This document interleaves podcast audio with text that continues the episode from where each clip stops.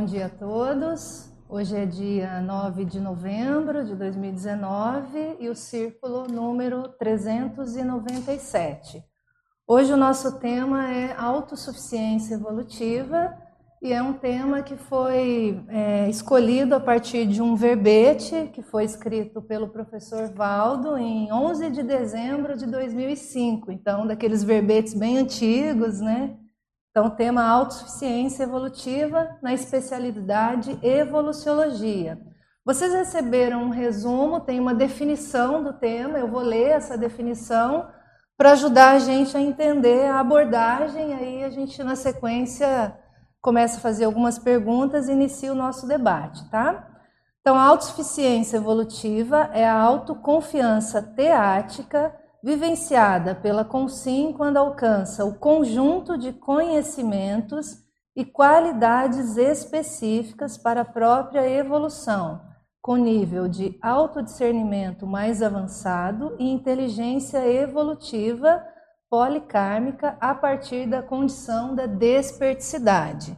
Né? Então, existe essa associação do tema, dessa temática, com a condição da desperticidade. E, ao mesmo tempo, a união de duas vertentes, né? o conjunto de conhecimentos e qualidades específicas. Ok? Então, todo mundo situado aí no nosso tema? Então tá, vou fazer uma primeira pergunta aqui para a gente começar a aquecer os nossos nossa reflexão sobre isso. Então, a primeira coisa seria é, como saber ou se é possível a gente medir o nosso nível de autossuficiência evolutiva. É possível a gente medir isso? De que maneira? O que, vocês acham?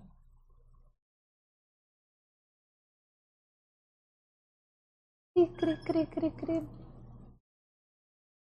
Primeiro, vocês já pensaram nesse tema, né? Autossuficiência? Se sim, é possível medir? De que maneira, né?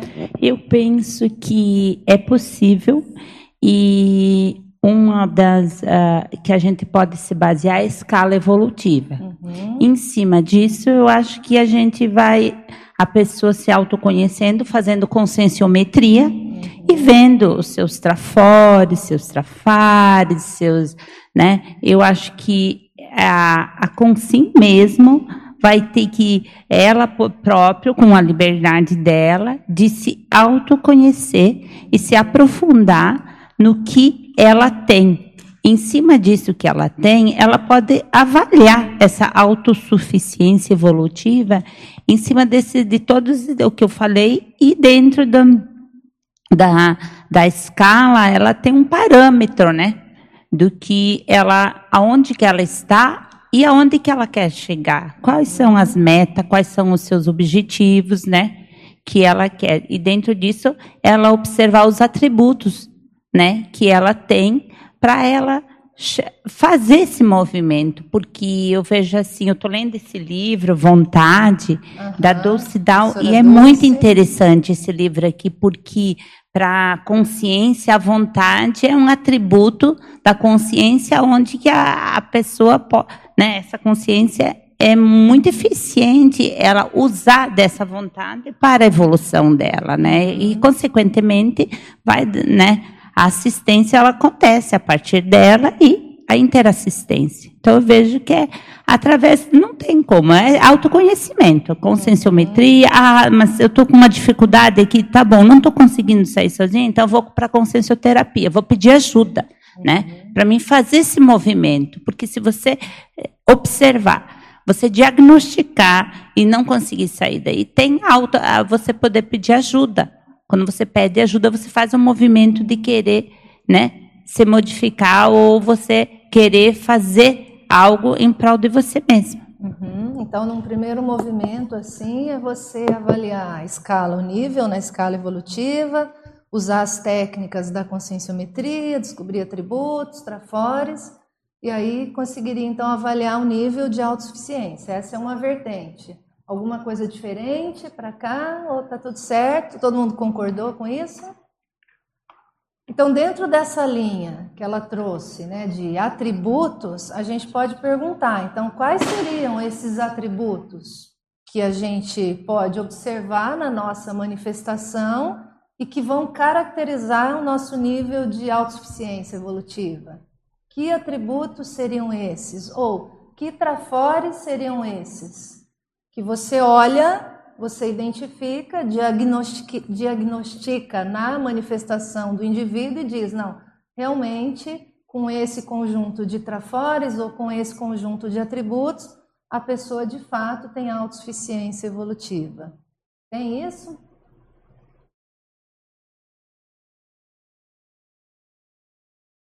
Pode falar, Ivone.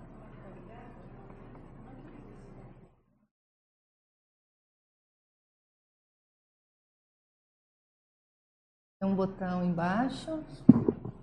Tem um botão pequenininho.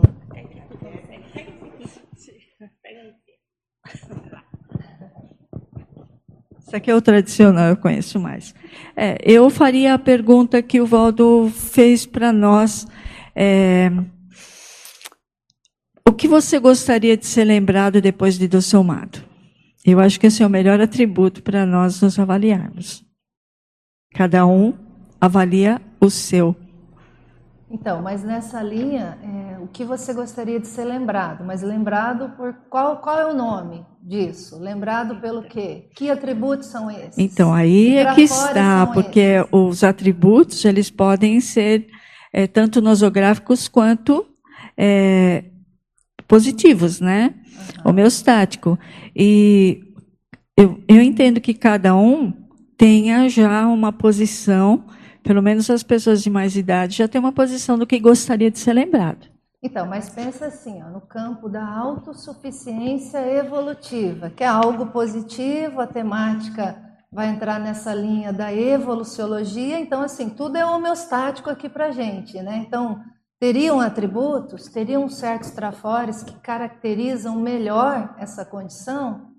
Entende? Acho que a gente pode tentar raciocinar dessa maneira para tornar isso mais prático para a gente, né? para não ser uma condição tão longe, mas mais próxima da nossa manifestação. Pode ser aquilo que a pessoa mais trabalhou na vida? Exemplo? Pode ser uma profissão, pode ser um traço familiar, uhum. pode ser, digamos, é, no grupo kármico, qual a sua posição, se foi uma posição que interferiu e que valorizou o grupo. Por aí, né? Ok. O que mais? IP.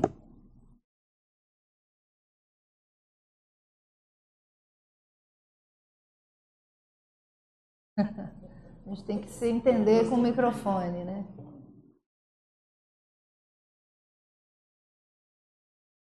E, olha lá, Marilux já está nos auxiliando aqui. Então, um, Bom, eu acho esse tema bem avançado, né? Ele não é um tema simples de ser debatido. A própria definição dele, quando coloca né, a questão da autoconfiança teática, autodiscernimento, uh, trabalho policármico, inteligência evolutiva, e começa na dispersidade, da, quando começa na dispersidade, você já vê que é uma coisa mais avançadinha, né? E, e eu acho bastante interessante a gente pensar nisso, porque Uh, quando eu, né, até antes de começar que eu estava lendo aqui a, o material que vocês distribuíram, imediatamente eu comecei a lembrar da quando o professor Waldo apresentou o desafio da, da pré-intermissiologia, né, porque um, eu lembro que foi uma celeuma aqui no nosso grupo, né, cada, cada pessoa reagiu de uma maneira diferente, mas uma das coisas que eu lembro bem é a crise de muita gente relacionada à ideia de ir até a baratrosfera sozinho Perfeito. e trabalhar no processo né, assistencial de maneira mais autônoma. Uhum. Que eu acho que isso tem total relação com o tema autossuficiência evolutiva. Né?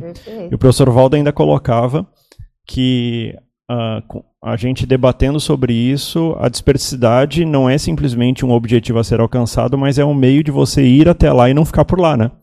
Ou seja, você ir até a baratrosfera, trabalhar, né, fazer assistência e ter um nível de autoconfiança que você não vai e fica, né, que você vai e volta, né. Então, uh, só de pensar nessas temáticas, eu já acho que é uma questão bem avançadinha. E aí eu acho que antes até de entrar nos traços intraconscienciais, nesses atributos, uma coisa que eu acho bastante interessante para a gente refletir sobre o tema é como nós nos comportamos nos momentos de crise. Uhum. Porque quando a gente está num momento bom, né, em relação à produtividade, em relação a nós mesmos, né, em relação ao, ao nosso meio de, de convívio, falar de, de autoconfiança, de autossuficiência, talvez seja um pouco seja fácil, seja fácil né? Seja um pouco assim, né? Tudo muito cor de rosa. Uhum. Mas eu acho que é no momento de crise, no momento de maior um, necessidade da pessoa mostrar quem ela realmente é, talvez que a gente possa avaliar um pouquinho essa temática pensando numa numa perspectiva né, de assunção maior a partir do, da dispersidade. Né? Então, uhum. eu vejo que há uma gradação de assunção. Né? Um, a gente falar de, de, de autossustentabilidade, autossuficiência, no momento que está tudo indo bem, eu acho que fica um pouco um, caricato, porque não utópico. É, utó é assim, é, né, não é real aquilo, né, ou pelo menos não é, não é a base da manifestação da consciência, mas eu acho que vale muito a pena analisar o modo de comportamento da pessoa nos momentos de crise. Seja esta crise relacionada a um grupo, seja essa crise relacionada a ela mesma, né, uma crise intraconsciencial de saturação em relação a algum traço. Então, por exemplo, tem uma parte aqui que o professor Waldo coloca da eliminação da vaidade. Né? Então, quantas vezes que no momento de crise a gente não encara os nossos erros por um processo de vaidade, né? Então a gente não expõe, ou não fala, ou tenta esconder, ou veste um personagem, porque a gente tem uma vaidade em relação ao que às vezes está todo mundo vendo, né? Então eu acho que uh, olhar esses momentos de crise pode nos ajudar tanto na primeira pergunta, né, em relação à medição, né? Eu acho que ajuda a ter uma noção de como nós estamos e eu acho que isso ajuda demais a entender um pouquinho como é que nós funcionamos frente a essa temática, lembrando que é uma temática, a mini autossuficiência é a dispersidade, né? Então, quer dizer, se você não está na dispersidade, quer dizer que você não chegou ainda lá, né? Exatamente. Então, é, é para aqueles que não, né, que eu me incluo, que não chegaram na dispersidade, é uma, é uma perspectiva, a gente, né, olhando para frente, né? É, mas é. eu acho que o legal da gente começar a discutir esse tipo de tema é aquele movimento da gente sair da acomodação, né? Senão a gente coloca desperticidade muito longe, ou um título a ser alcançado, mas é, o processo é o contrário, né? Exatamente, é no dia a dia no, e no trabalho que nós vamos fazer depois, né? Ou seja, é, isso que o Felipe lembrou bem, né? fazer esses resgates na baratrosfera vai depender dessa autossuficiência evolutiva. Essa autossuficiência está relacionada a essa condição da desperticidade. Então, é uma associação perfeita, muito bom. É, nesse sentido, você trouxe a questão das crises.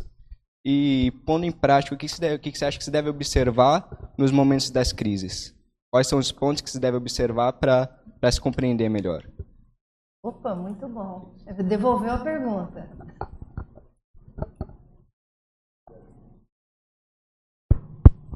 Então, eu acho que isso pode ser encarado de diversas facetas, né? Sob o ponto de vista da, da autossuficiência evolutiva, que é o tema do debate, eu acho alguns pontos que valem a pena ser uh, analisados. Um é essa questão da vaidade, que o professor Valdo coloca aqui.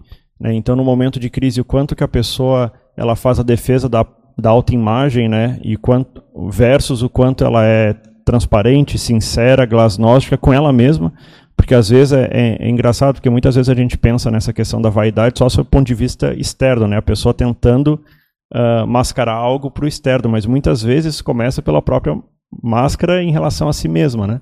Então ela cria um personagem às vezes para ela mesma para não encarar determinadas situações. Então isso é uma coisa que eu acho que pode ser avaliado. Uma outra coisa, eu acho que é o tempo de resposta. Ou seja, se a gente for, pelo menos eu penso assim, quando, quando eu olho as minhas crises, uh, existem crises que são mais longas, crises que são mais curtas. E, e existe um, um, delay ali, muitas vezes, em relação ao momento que eu comecei a reagir em relação à crise. Né? O quanto tempo eu fiquei, entre aspas, derrotado, né, para baixo, ou seja, sem encarar aquela situação, e quanto tempo, mesmo em crise, eu já estava fazendo um movimento de tentativa de saída. Então, esse tempo de latência, eu acho que, em, em tese, ele tem que ir diminuindo, né? Ou quanto mais a pessoa deve estar evoluindo, eu acho que menor tem que ser esse tempo de resposta em relação aos momentos de crise. Ou seja, quanto tempo a pessoa levou para encarar a crise. Eu acho que isso tem uma relação com a autossuficiência, porque a autossuficiência não quer dizer que a pessoa não vai ter crise, né? Isso. Não quer dizer que ela não vai passar por momentos mais complicados. Mas quanto tempo ela leva para reagir a esses momentos complicados. E aí eu não estou falando do tempo da saída da crise, mas o tempo de encarar a crise. Né? Quanto tempo que a pessoa simplesmente. O autoenfrentamento demora quanto tempo para começar a ser feito? Né? Eu acho que isso é uma outra variável uh, que pode ser uh, analisada sob esse ponto de vista de autossuficiência. E uma terceira situação que me vem à cabeça é uh, o direcionamento do ego da, da consciência, ou seja, nesses momentos o ego dela ele é mais egocêntrico, ou seja, eu, a, a pessoa acaba se fechando e começa tudo a girar em, tor em torno dela, ou mesmo no momento de crise ela não perde o compasso evolutivo, ela não perde a produtividade evolutiva, que aí entra aquela questão ali na definição da policarmalidade, né? Ou seja, mesmo no momento de maior turbulência eu consigo me manter produtivo, ou no momento de maior turbulência eu entrego, né, jogo a toalha, entrego os pontos. Porque essa questão da autossuficiência eu vejo também por esse sentido, né? A pessoa ela tem que estar tá funcional, né? Então, uh, mesmo no momento de maior turbulência, se a pessoa consegue se manter assistencial, produtiva, né, mantendo o trabalho em dia, isso, no meu ponto de vista, indica um nível de, de autossuficiência. É, te ajudou? Então tá, Marilux quer fazer um comentário. Eu vou fazer uma pergunta que eu acho que a gente vai conseguir aprofundar até mais a sua, sua pergunta.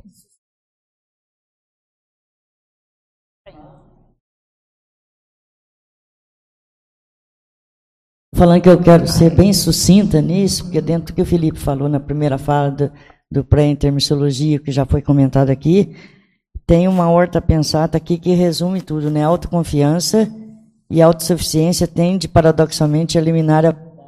Uhum.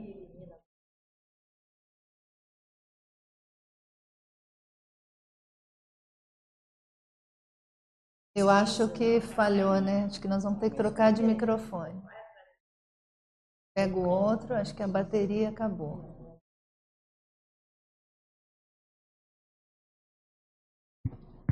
Agora. Aê. Então, se a pessoa, se ela tem essa autoconfiança, porque ela faz autopesquisa, porque sem se conhecer, ela não consegue trabalhar para a intermissologia, ela não consegue ser uma pessoa mais menos narizinho empinado, acha que sabe tudo uhum. e então, acho que a, a auto, para ter autoconfiança, tudo deriva também da autopesquisa, né? Se a pessoa não se conhece, fica mais difícil para trabalhar isso. Isso, é uma autopesquisa teática, no sentido da gente diagnosticar né, a problemática ou o que levou aquele contexto de crise, essa palavra que foi bem usada, mas também aquele movimento de superar aquela condição, né? Isso. Para a gente não cair na, naquela condição, ah, eu sei o que eu tenho, mas aí o que, que eu faço para resolver aquilo, né? Para superar aquele trafar, né? Para aquilo não me pegar, né? Então, o que, que eu faço? No sentido teático, né? É fazer a prova da teoria, né? Que seria a prática.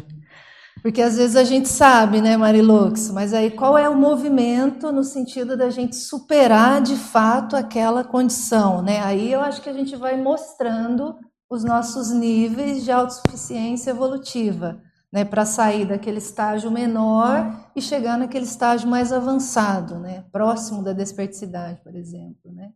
Mas dentro do que ele fez de pergunta, como que é seu nome? Giliard. Então tá, Giliard, nome de artista, né?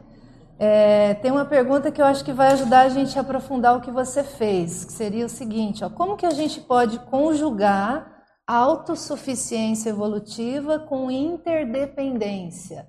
No sentido de que, é, será que se eu pedir ajuda, seja no momento de crise, no momento ali que eu fraquejei, eu não estou dando conta, significa que eu acabei de vez com essa autossuficiência evolutiva. Então, assim, pedir ajuda é comprometer a autossuficiência ou como que eu posso conjugar as duas coisas? Entenderam a minha pergunta?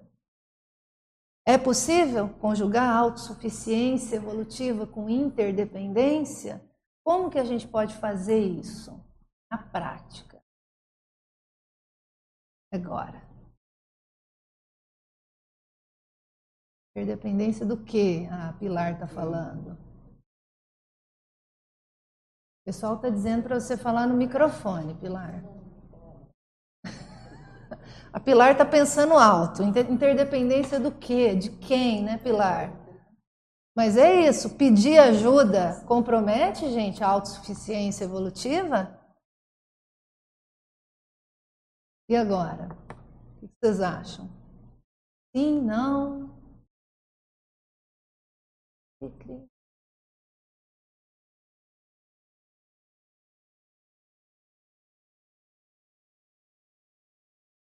Não, é porque a grupalidade, o trabalho em grupo, por exemplo, o trabalho do MAIC ou do grupo de pesquisa, o que for, é, você pode ter uma liderança, uma autossuficiência dentro daquele processo, mas você vai precisar pedir ajuda é, para fazer muitas coisas e, e, também o próprio processo dos espelhos, né? É, você acaba se vendo no outro. Então, você precisa muitas vezes de, de uma heterocrítica, de, de, de, opinião dos outros a respeito do que você está fazendo, e isso não diminui a sua autossuficiência, pelo contrário, você se conhece melhor a partir do, do outro. Então, eu penso que a interdependência aí é positiva e não algo que vai diminuir. Uhum. Como já diz, né? Interdependência. Tudo você me ajuda. Todo mundo concorda com isso?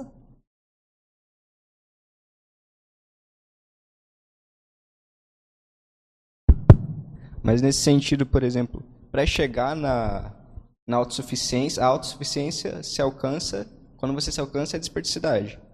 Esse é o ponto que está trazendo. É, quando, pela nossa definição, aqui sim, professor Valdo demarca, né? A partir da desperticidade, a gente alcançaria um nível mínimo de autossuficiência evolutiva, mas a gente não chega nisso de uma hora para outra, né? A gente pode ir construindo agora nossa autossuficiência e, e junto trabalhando a desperticidade. Entende? Que não é de uma hora para outra, então existe uma gradação nesse nível de autossuficiência evolutiva, para a gente não colocar distante da nossa manifestação. Eu entendo dessa maneira. Nesse sentido, então, para chegar na autossuficiência, a interdependência é muito produtiva, tanto no sentido de, de heterocríticas quanto de, do espelhamento que você trouxe. Uhum. Mas aí quando, quando alcança, digamos, a dispersidade, essa interdependência ainda se utiliza? Como funcionaria isso? Boa pergunta. E aí, chegou na desperticidade, acabou a interdependência? Ou as coisas caminham juntas? O que vocês acham? Vou para você, hein, Alexandre?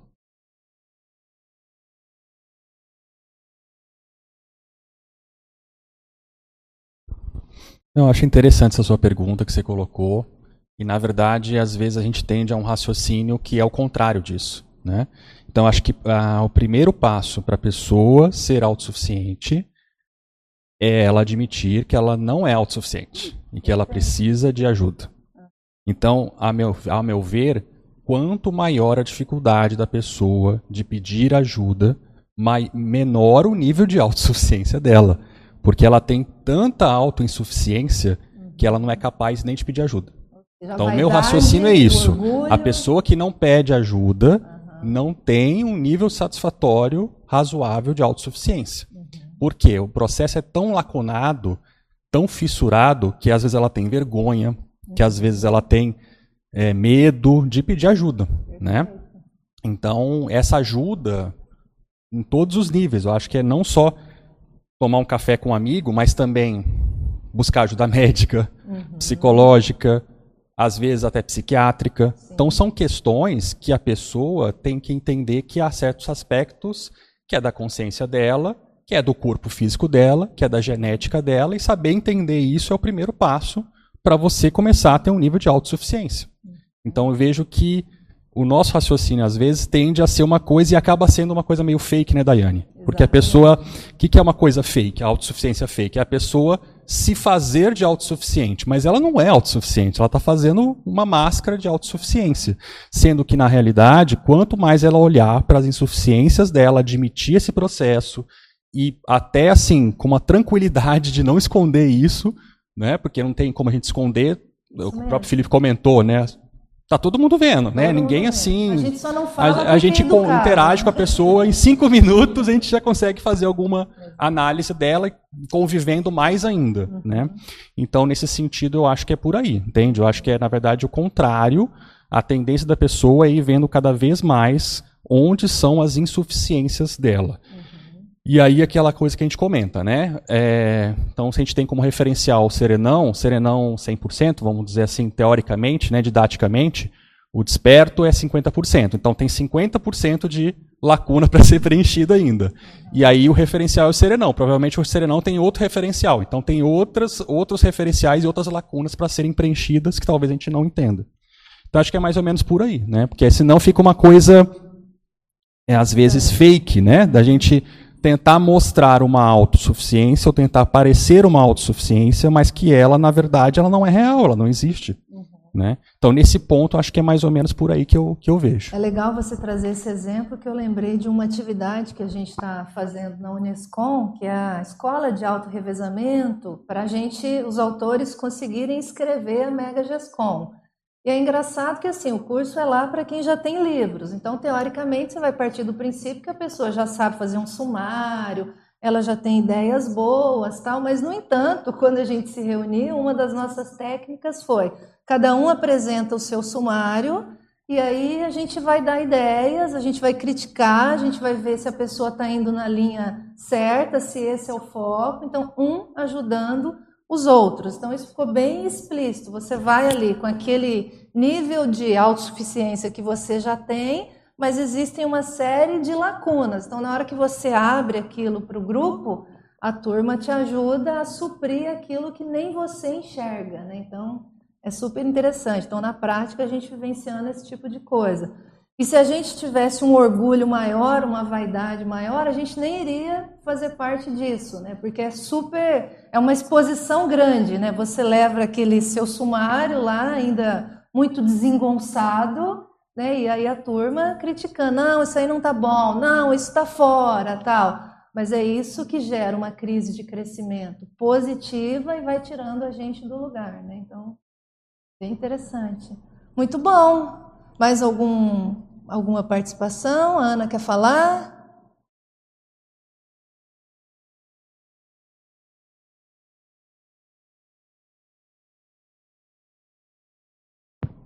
Aí, tá funcionando agora. Tá funcionando? Tá. Uhum. Não, eu acho que isso que ele falou tem a ver com a autenticidade, né? Você uhum. realmente conseguir ser autêntico para o grupo, poder colocar uma verdade, a sua verdade, a verdade dos fatos. Isso eu acho que é muito importante, acho que isso ajuda a todos, né?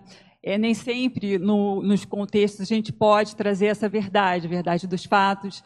E uh, eu acho que esse é um caminho, eu acho que é um caminho que ajuda muito. Você conseguir ser autêntico, poder se, trazer essa autenticidade e trazer também a realidade dos fatos, o que está acontecendo, é, né, o contexto que você está vivendo, o contexto que você viveu né, e poder realmente é, partilhar isso e procurar ajuda, né, que o possibilitar o grupo ajudar. Uhum. E estar tá disposto a mudar, né, também aqueles aqueles pensamentos, aquelas crenças nossas, né, dentro dessa condição de autenticidade, né. Expus o que eu penso, estou ouvindo ali os feedbacks, as críticas e às vezes pensar, é realmente, será que o que eu estou pensando está correto mesmo, eu já tenho condições de reavaliar né, e assumir um outro nível de autossuficiência evolutiva. Né? Partilha, você são várias pessoas pensando, não é só Exato. você, né? Então você tem o feedback, você tem o contraponto dos pensamentos e, e você consegue também é, rearrumar determinadas é, é, situações, leituras que você fez dos fatos, né? Uhum. Então realmente partilhar com o grupo ajuda muito, né? Você construir é, uma, um, novo, um novo entendimento, né? Agora realmente é, o contexto te permitia você ser verdadeiro, ser autêntico poder relatar, fazer, colocar né, a sua, sua condição, é, o que você passou, uhum. o que você está uhum. passando, né, para as pessoas também entenderem a, o seu comportamento, entenderem as suas atitudes, entenderem realmente o que, que você está vivenciando e por que, que você está tendo aquele comportamento. Né. Uhum. Né? Então, eu acho que isso tudo ajuda na autossuficiência, no sentido de que contribui para a autenticidade. Eu acho que a autenticidade é um componente da autossuficiência. Né? Uhum. Perfeito. É... Eu ia contar o que aconteceu comigo, já que vocês estão falando de autenticidade dentro dessa linha. nesse, nesse exemplo que eu trouxe lá da Unescom, eu levei meu sumário e a turma disse assim para mim: Não, Daiane, joga fora. Não é esse o tema que você tem que mexer. Pô, sumário todo prontinho ali, todo bonitinho. Joga fora, rasga, Daiane. Vamos começar de novo. Vamos pegar uma outra linha dentro do que eu mesma tinha exposto, mas que eu nem mesma tinha conseguido enxergar. Então, achei super coerente assim a, a condição, né? trazendo o exemplo de autenticidade. Mas uma outra pergunta aqui para a gente pensar, pessoal. Quais os problemas individuais causados pela falta de autossuficiência evolutiva? Ou seja, quando a gente não assume o nosso nível de autossuficiência evolutiva. Quais seriam os problemas individuais no primeiro momento? O que isso gera de problema?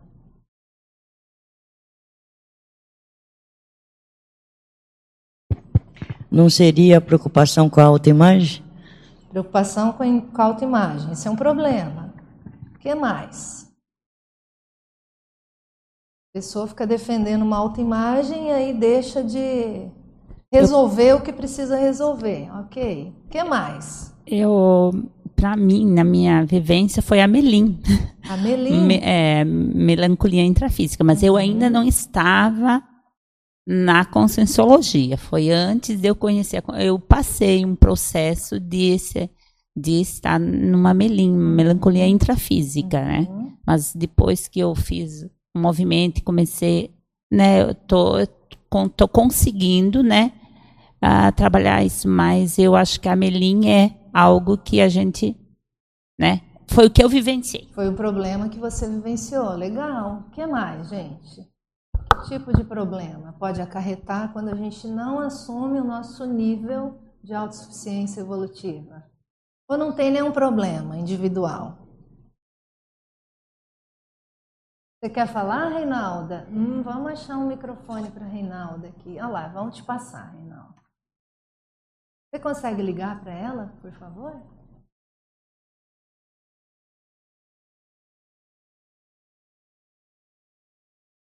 É, também pode ser a pessoa se torna buscadora borboleta. Opa, perfeito. Vai para uma, vai para outra, mas não é isso que eu quero. Vai outro, não é isso que eu quero.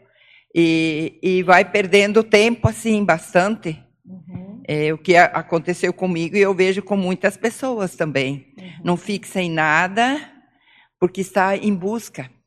E, na verdade, ela está se distanciando de si mesma. Uhum. É o que eu percebo. Muito bom. Ó. Preocupação com a autoimagem, a melinha, buscadora borboleta, um problema individual. O que mais, gente?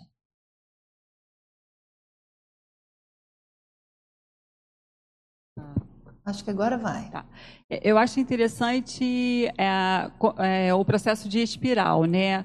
Você passa por uma situação, um contexto, em que a, você é, é, capaz de avaliar a sua autossuficiência, né? A passado esse contexto, você consegue fazer como se fosse uma anamnese, né? Daquela situação que você é, vivenciou e é, novos contextos, novas situações aparecem, né? O que eu percebi é, um, é uma questão de complexidade nessas novas situações, né? Como se você fosse mudando de patamar. Né? Uhum. Né? Então, você passa por aquele. Na verdade, são vários atributos que a gente é capaz de avaliar, né? Quando a gente passa por uma determinada situação, depois você faz aquela crítica, autocrítica e análise né, uhum. de como você lidou e tudo mais, aquilo que, o, que ele falou. E, e novas, novas situações se apresentam para como sim, né? E, a meu ver, assim, com um novo nível de complexidade. Né? Então, é, você é capaz novamente é, de fazer uma, uma avaliação do, do seu nível de autossuficiência. Né? Então, eu vejo isso como um processo de uma espiral cres, crescendo. Né, Mas, Ana, em termos práticos, pensa assim, o que, que acontece com você quando você não assume seu nível de autossuficiência evolutiva? Que problema que isso te acarreta? Um, algo palpável.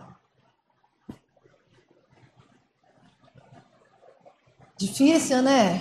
Ah, eu acho que a, a Consim tem algum nível de autossuficiência, senão eu não conseguia sair de casa, não conseguia fazer né, né? Então, você tem que ver o nível de funcionalidade dessa Consim, né? uhum. né? Então, é,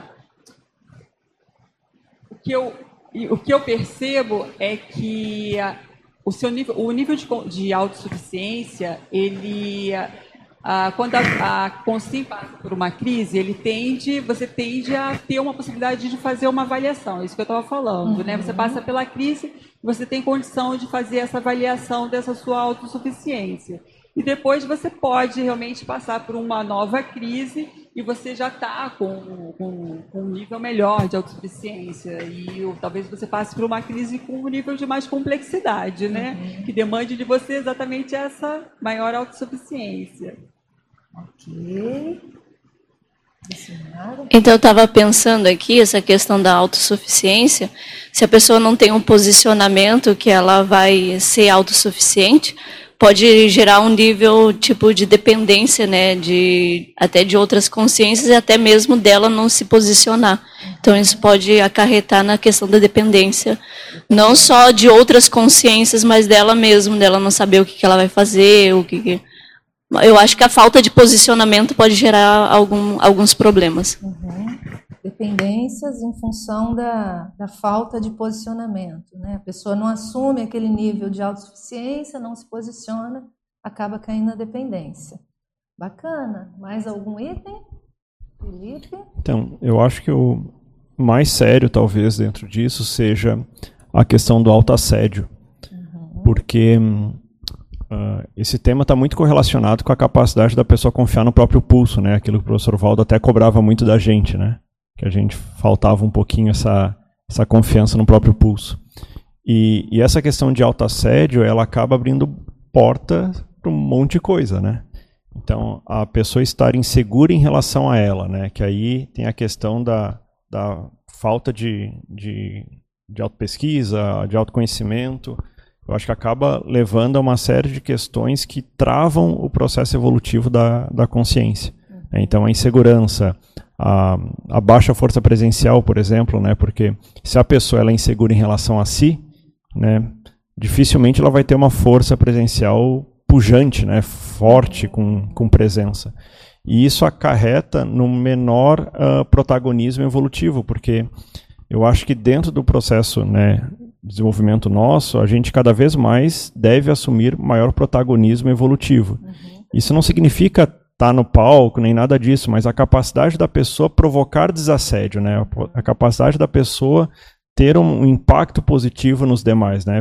Tá cada vez mais caminhar para o polikarma e de uma maneira assistencial, né? Esclarecedora. E, e, eu acho que quando a pessoa não desenvolve o processo da autossuficiência, né, ela fica insegura, ela tem um, melindres, é travada, né? é travada, freio de, freio de mão puxado. Né? Eu acho que inevitavelmente isso vai parar ou vai travar o desenvolvimento evolutivo dela, né? Então acho que essa questão do autoassédio talvez seja a questão mais importante derivada de um processo de falta de autossuficiência. Eu gostaria de, uh, de complementar. Opa, Posso falar? Pode. Eu acho que também um, é a baixa autoestima, uhum, que é uma é. causa porque a gente percebe que como a gente vem de padrões de vidas passadas e às vezes a gente se percebe nessa baixa autoestima por crenças, dogma, essa coisa toda de padrões que a gente vivenciou, né? Em um, uma personalidade numa vida passada, foi também vivência minha, que eu vi que isso também acaba causando o problema da autossuficiência. Legal, muito bom. Acho que a Reinalda quer é, falar. É, e uma outra questão assim que é visível é se uma pessoa que é líder, uma consciência que é líder, e ela não assume, ela tranca a evolução do grupo que está próximo.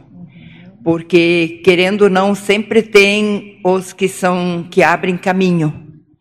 E se essa pessoa, por esses todos os motivos que a gente já colocou, ela não, ela não assume esse nível de autossuficiência, ela pode barrar. Porque eu olhando assim aqui, como as próprias ICs, Sim. é um exemplo disso. Uhum. Porque as pessoas eh, começam a perceber, eu tenho capacidade e tendência para isso. Começando, por exemplo, a OIC. Aquela, aquele, aquela terapia de grupo, isso tudo mais. Quantas pessoas são beneficiadas ali? Às vezes vem uma pessoa de uma comunidade, ela volta e transforma a comunidade ou a escola onde ela está. Então eu vejo isso muito muito marcante entre nós aqui. E é uma coisa boa, porque é um exemplo. Eu acho que quem ainda está dormindo tá, tem toda a chance de começar a pensar aonde é que eu vou ser mais autossuficiente.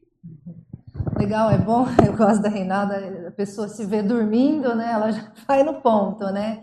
Mas você adiantou uma, uma, uma pergunta minha, que era na sequência desse. A gente observa problemas individuais. Quais seriam então os problemas grupais dessa falta de assunção da autossuficiência evolutiva, né? Vai nessa linha, né? Então a gente listou alguns individuais, ok, são perfeitos, mas quais seriam os problemas grupais quando eu na condição de consim, líder, né, todos nós, deixo de assumir a minha condição de autossuficiência evolutiva. Existem problemas grupais? Quais seriam esses problemas? Pode falar, Lucimar. Eu acho que pode ter sobrecarregamento no grupo, né? Por exemplo, se a pessoa deixa de assumir o papel como líder, por exemplo, pode estar sobrecarregando as outras pessoas e ali até criar, quem sabe, uma interprisão com aquele grupo, né? Por, pela falta de posicionamento, a falta de auxiliar o grupo, que é o papel e a função do, do líder, né, no caso, né? Tá auxiliando, buscando, né, nesse Sobre, sentido assim. Sobrecarga de alguns, né? É. Ok, é. essa é uma ideia, muito bom. Eu um ponto em comum que tem na insuficiência e na autossuficiência é a quantidade de pessoas ao redor.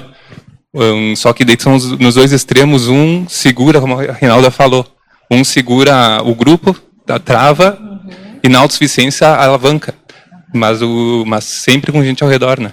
Uhum. perfeita essa, essa analogia, é, né? Autossuficiência eu... evolutiva alavanca, insuficiência Segura, deixa o povo dormindo, né? A, a, questão aí, é, às vezes, nem é só a questão do líder, né? Uhum. Se a gente pensar, estava agora mesmo comentando ali com os nossos dois visitantes, a questão da assunção da responsabilidade autoevolutiva, né? Uhum. Isso, de certa forma, é a autossuficiência.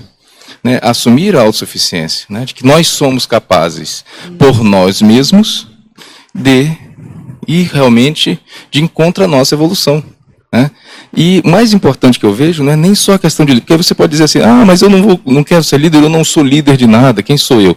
Não, a mini peça ela é importante dentro do mecanismo. Né? Se você não tiver uma engrenagemzinha dentro de um processo, às vezes que demorou, sei lá, quantos séculos, às vezes, para os amparadores criarem uma condição de que determinado trabalho possa ser feito. Aí aquela engrenagemzinha que é você, você nem é a maior engrenagem, nem é o mais, né? Mas a sua importância está ali. Isso, às vezes, para substituir dentro de um processo, pode ser muito custoso e pode levar realmente até não ter o resultado que se espera de, uma, de, um, de um, trabalho que tem que ser feito. Então, essa autossuficiência é mais importante, eu vejo, é, as pessoas se encararem como as mini peças mesmo dentro do mecanismo, né? E aparece muito os nossos trafares e os nossos trafaus, isso é, as nossas falhas e aqueles pontos fracos. Porque dentro do grupo é que a gente tem um espelho. E é o grupo que faz a gente se reciclar. Uhum. Eu acho é uma coisa assim fundamental. Eu, por experiência de vida, eu percebi sempre que no grupo eu tinha como me auto-confrontar. Porque quando a gente está sozinho, a gente vai tudo numa boa, e quando você está no grupo, sempre aparece. Pode aparecer ciúme, pode aparecer competição, pode é, aparecer vários. E, e isso só se consegue trabalhar em grupo. Então eu vejo que é, é fora de série a gente ser de um grupo e não um grupo que é tudo afim. Tem, porque no grupo onde há as diferenças é que a gente consegue melhor se autoavaliar.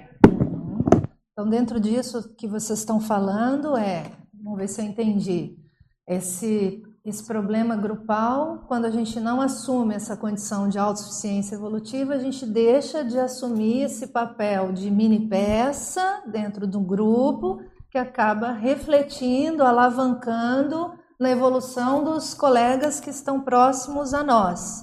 É isso? Eu entendi nessa linha? Seria um resumo? Ok. Pode falar. Só vou fazer um comentário é, rápido de uma situação que aconteceu conosco agora recentemente, porque assim, eu penso assim, se você se reconhece intermissivista, uhum. faz alguns cursos e você se torna voluntário, uhum. né? Eu acho que esse é o momento de você vivenciar a grupalidade, né? Aí quando a, a, acontece as, diversi, a, as adversidades, né? É, o que aconteceu conosco de, recentemente agora, porque assim, é, aí as pessoas entram em contato com a coordenação e pedem o desligamento do grupo. Eu acredito que esse seria o momento para reunir todos e trazer para debate as suas demandas, né? Não chegar até esse momento é, e simplesmente abandonar no meio do caminho. Né? Então, assim, me deixou bem triste, né? Essa situação, e eu acho que esse seria o momento do autoenfrentamento, uhum. né? Trazer para todos, como comentaram aqui agora, somos uma mini peça, né? No processo evolutivo, e esse seria o momento para trazer para todo o grupo. Ok, né? não, não, não, eu desconheço o caso que você está tratando, mas assim, Sim. em termos de autossuficiência é. evolutiva, é. acho que a gente tem que esgotar todas as possibilidades. Todas as possibilidades de antes de tomar uma atitude drástica, né? E de reciclagem, né? Porque Sim. às vezes o que está faltando naquele grupo é uma reciclagem mais efetiva de algum ponto. Então, às vezes, a gente precisa ter, vamos dizer assim, maturidade para assumir que errou em alguns pontos e falar, então tá, então nesse ponto aqui nós vamos mudar. Nesse outro ponto aqui, a gente está achando que nós estamos sendo coerentes. Ok, então vamos ver o que, que dá para ser qualificado, né? Mas talvez essa maturidade, a assunção da autossuficiência evolutiva, talvez passe por essa maturidade, né? Não, gente, realmente, isso aqui eu estava defendendo isso errado. Agora estou sendo autêntica aqui, vou rever meu posicionamento. Vamos lá, vamos acertar o passo mas às vezes a gente cai em certas condições de orgulho, vaidade, né? Enfim, né? independente, não sei o contexto que você está trazendo, né? Estou falando de maneira sim, bem sim, genérica, né? Para a gente puxar para o nosso dia a dia, né? Para o nosso contexto, né? Eu acho que daí ele mostra até onde está o nosso posicionamento, né? Uhum. Para poder encarar nesses momentos de, de né? E a gente precisa estar preparado para mudar, né? Porque ser autossuficiente evolutivamente é estar preparado para mudar, né? Então, o que, que muda na hora que a pessoa atinge um nível de desperticidade?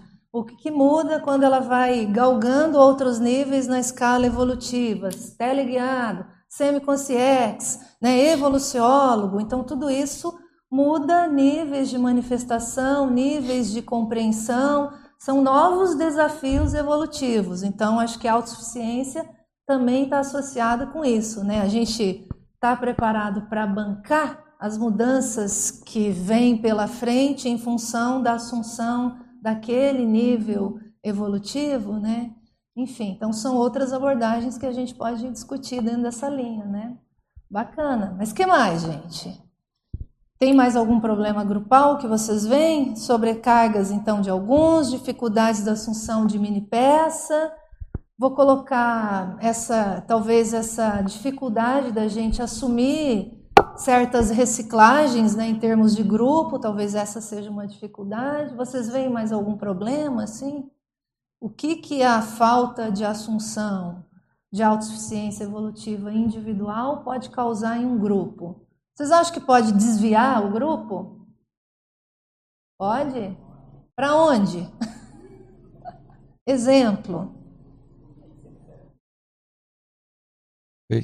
Eu pensei um. Tá funcionando? Acho que tá, vai, fala. Pensei antes de, de tá pensar assim em problemas da parte da pessoa para o grupo. Uhum. Nesse caso do grupo, acho que muito mais tem o, o papel do grupo conseguir é, antes de, de, um problema pessoal chegar no grupo, é o grupo sustentar a reciclagem e o acolhimento daquela pessoa que está demonstrando algum tipo de, de situação, né?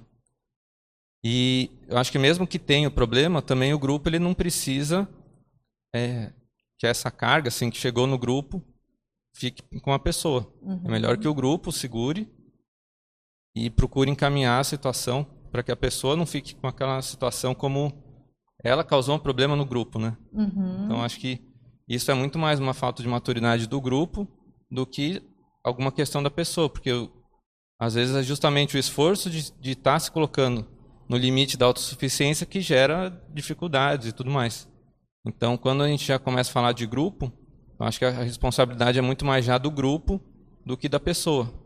Mas como a gente está falando assim de autossuficiência no caso pessoal, eu já, acho que é muito mais os efeitos que a gente percebe na gente mesmo. Porque quando a gente está no grupo, aí já envolve mais fatores assim, né? Então, a gente conseguir perceber essa relação no grupo é uma coisa que é um pouco mais complexa. Uhum. Mas a gente perceber o efeito na gente é mais, acho que dentro disso que a gente está vendo, assim, qual que é o efeito, qual que é o, os problemas que acontecem quando a gente está no dentro da gente, a gente uhum. consegue estar tá mais acho que dentro assim de realmente assumir o que é a nossa parte. Quando é do grupo, acho que tem muito do grupo também que uhum. a nossa dificuldade ainda de modo geral assim é que os grupos consigam trabalhar em grupo, né? Uhum, sim, Geralmente sim. a gente o grupo ele se esquiva muito assim, colocando como problemas pessoais às vezes. Uhum. É, são, são os níveis de maturidade que a gente precisa ainda desenvolver enquanto consciências, né? É. Agora, eu vejo que faz parte dessa autossuficiência evolutiva exatamente essa concepção da pessoa entender que às vezes aquilo que ela não reciclou, aquele mau exemplo que ela está dando dentro daquela linha, aquilo tem um poder de influência no grupo. Mas ao mesmo tempo, o grupo precisa ser maduro para não culpar a pessoa, endemonizar aquela pessoa, né? Então aí, veja, são, são duas vertentes, né, da autorresponsabilidade, no sentido de autossuficiência evolutiva e ao mesmo tempo a outra que é o grupo nós não vamos liquidar com a outra pessoa. Muito embora às vezes você precise ser tarístico, chamar a atenção de alguns pontos, né? Mas é importante a gente fazer essa. essa Ali tem a questão das ideologias, né? Se a gente vê um grupo como um grupo que está ligado a certas crenças, a certas eh, questões políticas, como a, uma pessoa é capaz de, de abafar ou arrastar ou incentivar um grupo todo. Ali que é, é uma coisa muito forte. E todos nós ainda temos dentro das nossas raízes essa, essas questões, que são questões que só um grupo que decidiu a, a dissidência é capaz de fazer com que a gente realmente seja autossuficiente e não se deixa seduzir ou induzir por, por crenças. É, mas ali eu vejo também o autodiscernimento, e aí é que é legal o que a Reinalda falou, o trabalho em grupo. Por, por exemplo, assim, aquela pessoa em que ela está exercendo né, um determinado, vai exercer, e nem ela percebe que ela está assediando determinadas pessoas, né? E isso está prejudicando o quê? O que é para acontecer. Então, quem percebe esse contexto, analisa, é aquela pessoa em que vai fazer esse contraponto para assistir aquele colega que ele mesmo não está percebendo as atitudes dele. Uhum. Então eu vejo que isso no grupo é, é para mim é bem significativo. Foi vivência também aqui dentro.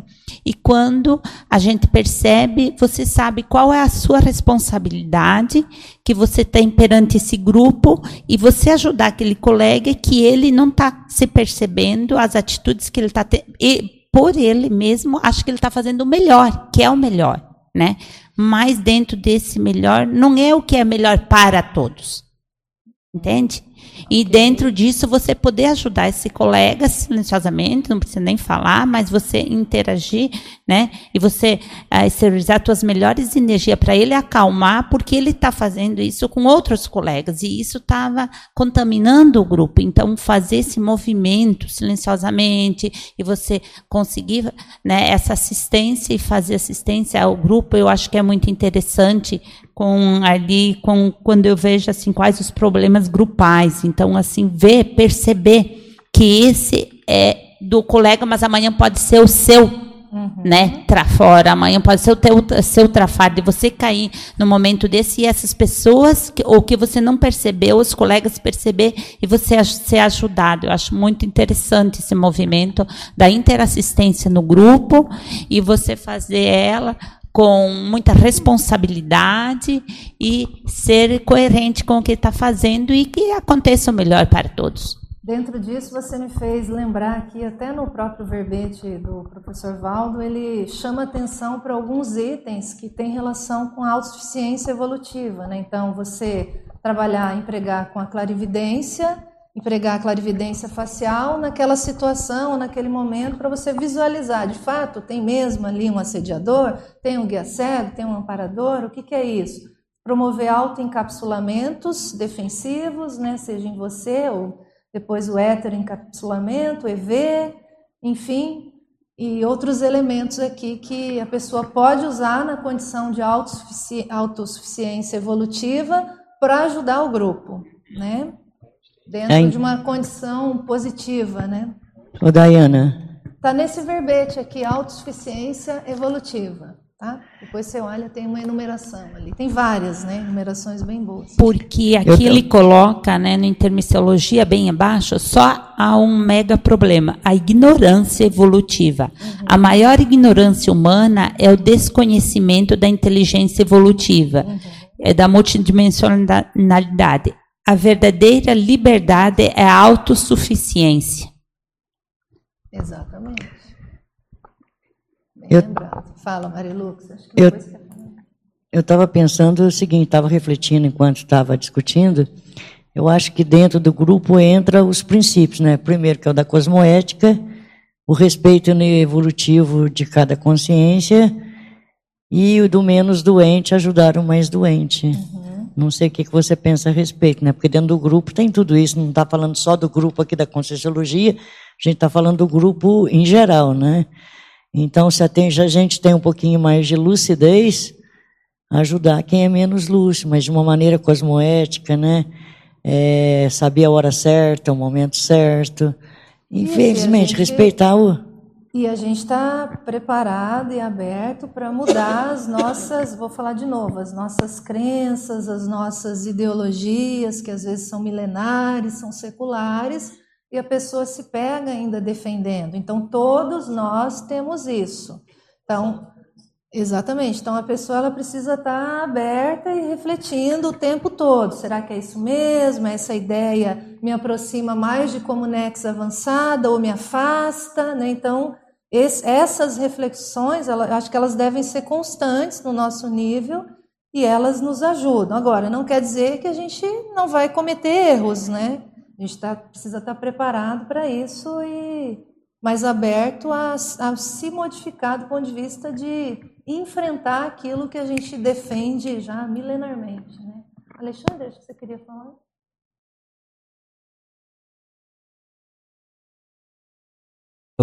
Sobre essas questões de grupo e pessoa, né, o indivíduo, eu acho que o ideal é sempre a gente voltar a responsabilidade para nós, né? Porque eu vejo que pode acontecer diversos contextos, né? Pode ser uma situação que na maioria das vezes vai envolver um problema da pessoa, né? Vai algum traço, alguma coisa, o percentual disso pode variar, mas sempre vai envolver alguma dificuldade que a pessoa tem, que ela tem para olhar. E eu acho que a gente, assim, é, não deve se preocupar tanto com o grupo por duas razões. Uma, porque a gente pode contribuir dando feedbacks, heterocríticas. É, duas, se não tiver abertura para isso, se o grupo realmente estiver nesse ponto, né, de muito né, processo de assédio, alguma coisa uhum, nesse sentido, a tendência desse grupo é começar a ter cada vez mais problemas. Sim, sim. Então, o tempo vai dizer vai mostrar, né, vai, vai mostrar a razão ou, ou, você não tem razão, ou o grupo tem razão, ou uhum. o grupo não tem razão, né? Então, o timing das coisas vai mostrando. Exatamente. Mas eu acho que o ponto mais sério para a gente não, não marcar passo é sempre pensar na nossa autorresponsabilidade naquele conflito, naquele problema que existe. E uma outra questão também que eu vi aqui comentando, né, sobre questão às vezes de ruptura, separação, cisão, que foi comentado aqui, nesse tempo todo de voluntariado, de conscienciologia, né, assim pela minha experiência, eu vejo que de fato, assim, tem que se evitar o máximo possível isso, tem que sustentar todas as possibilidades, né, para é, o grupo seguir, né, reciclar e, e, permanecer junto. Mas eu acho que algumas condições são inevitáveis, algumas rupturas, separações são inevitáveis.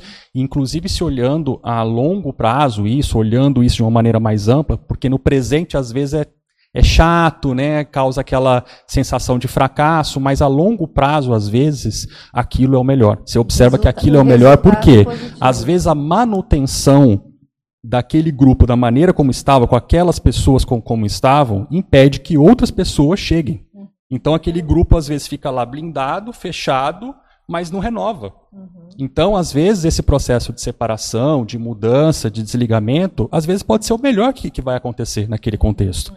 Né? Estou só colocando questões diferentes para ampliar a discussão, porque perfeito, tem essa condição, às vezes, que dá briga, quebra-pau, é, autoritarismo e situações que dão ali e que gera isso, que não é o ideal, né? ou incompreensão, como já foi falado, mas também tem essas condições que, às vezes, é o melhor para o grupo, cada um seguir o seu caminho.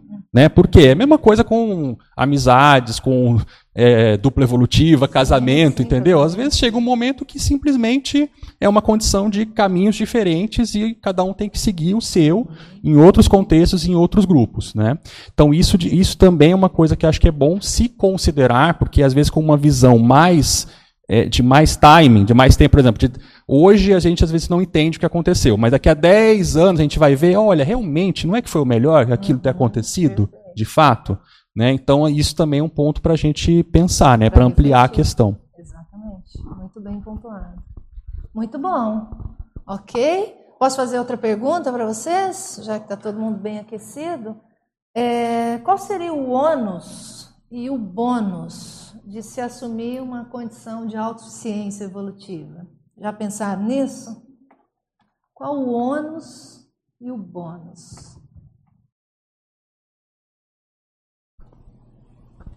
Acho que o ônus é, é a exposição que você vai se é, se colocar e vai ter que de alguma forma responder a essa exposição, né? Não tem como é, se colocar e depois querer sair assim. De alguma forma tem que assumir a uhum. continuidade daquela daquele posicionamento, né? E um ponto assim mais específico é que ao assumir isso tem tem suporte também, né, para para dar sequência no trabalho que você se colocou ali. Suporte extrafísico, é, amparo. Extrafísico, ou mesmo é, físico mesmo, assim, né? Acaba que quando a gente se coloca, outras pessoas veem que você também está fazendo aquilo uhum. e, e, chegam, assim, para ajudar. Não só o uhum. amparo extrafísico, né, mas a própria situação, às vezes até de recursos é, materiais, assim, o recurso de, de, pessoas. A hora que você se coloca que está procurando fazer alguma coisa, ou mesmo começa a demonstrar mais assim resultados em, em talvez até escrita, assim, né? Começa a publicar mais, tipo, começa a se assumir algumas coisas. Uhum. O, coisas ao redor assim começam também ser mais acessíveis porque as pessoas começam a saber o que você está fazendo, né? Uhum. Então acho que tem isso. Essa, pessoa, exemplo, né? A pessoa vai assumindo o seu nível de autossuficiência energética, por exemplo. Aí às vezes vão aparecer mais assistidos para ela, ou às vezes ela vai perceber mais a presença de amparador ali auxiliando naquele processo. Né? Então, são exemplos práticos. Né? Também no dia a dia acaba vendo mais pessoas se, é, lidando com situações que aquele tema aparece e a, e a, assistência ela acaba acontecendo mesmo às vezes sem falar diretamente, né? mas você percebe Isso. que o assunto chegou em você. Uhum. Então tem esse tipo de coisa. Né? Exatamente. A pessoa vai caminhando, né? Coisas vão acontecendo ao redor dela que vão reforçando, né? Legal. Um, seguindo do raciocínio que eu falei sobre ter mais gente ao redor, uh, no caso, aumenta a produção, né? Dá uma pessoa autossuficiente, ela, ela aglutina as pessoas e aumenta muito a produção. E esse é um efeito positivo, né? E o negativo é porque externamente pode gerar uma certa incompreensão um, sobre como aconteceu aquilo e acaba havendo um gap muito grande. Um, só que um gap que não é muito real, né? Por causa que é a ilusão de quem está fora que acha que um, tem um patamar evolutivo de muita distância, ou, ou até, se forem iguais, até uma certa, um, talvez uma inveja, alguma coisa assim que vai causar conflito, né? Um, então tem essa, são esses dois pontos. E um outro ponto, assim, se nós lembrarmos, tem muito pouca gente que nasceu aqui que é daqui. Uhum. Ah, o que provocou, qual foi o ônus e o bônus da nossa mudança? Mexeu com tudo.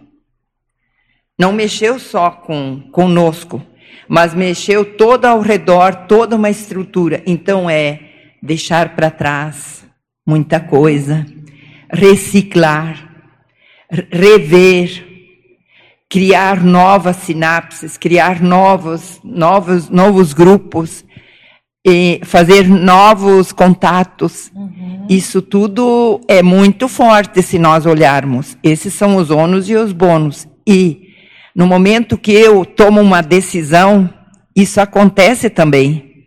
De uma forma, às vezes, muito discreta. Mas é só observando.